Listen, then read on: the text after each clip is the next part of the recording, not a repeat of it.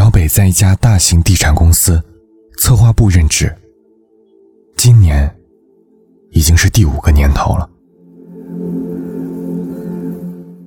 上个月之前的上司因为个人原因离职，小北就想着，不管是凭资历还是能力，自己都应该是最有资格被提拔接任的那一个。为了这事儿，胸有成竹的他。还特地跟我们提前透了气，没想到这才过了几天，结果就让他大失所望。周一我一上班，就发现丽莎笑得一脸灿烂。果然没多久，大老板就进来宣布由他接替我们经理的位置。可是我在公司的资历明明就比他久。是做的事也不比他少，怎么就变成是他上了呢？这也太不公平了。小北一脸愤愤不平，看得出来很受伤。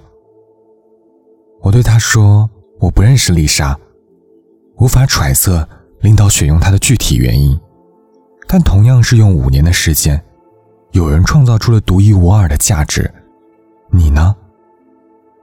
对于公司而言。”你升职的价值在哪里？我问小北。小北看着我说道：“我承认，这几年我的确每天都在认真做事，但却没有任何实质的积累和进步。我甚至从来没有考虑过自己的职业价值。”我拍拍他的肩膀，没有再多说。职场心理学上有一个关于成长心态和固定心态的理论。拥有成长心态的人，他们关注进步，注重学习，相信能够通过勤奋策略而获得属于自己的个人价值。反之，则是拥有固定心态的人，他们倾向于挑选那些能够让他们看起来更好或更容易成功的任务。从而丧失了提升个人价值的机会，而这两种职场心态的区别，也恰恰决定了你在职场上所能获得的认可和地位。电影女主角安德利亚应聘到时尚杂志助理，一开始抱着就是一种固定心态，她不关注时尚，也不爱打扮，只想单纯的。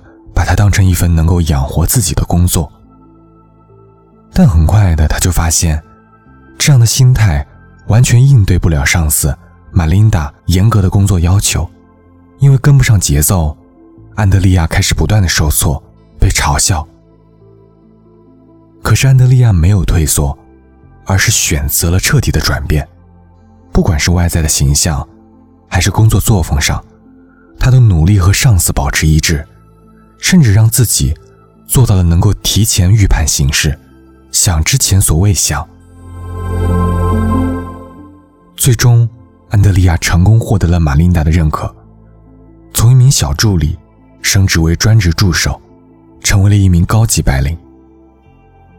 事实上，那些通过不懈努力而获得成功的人，最后都会懂得，许多曾经看似不公平的待遇。根本原因都是在于，当时的你还不够有价值，所以别总是抱怨。想站上更高的位置，那就努力提升自我价值，变得优秀起来。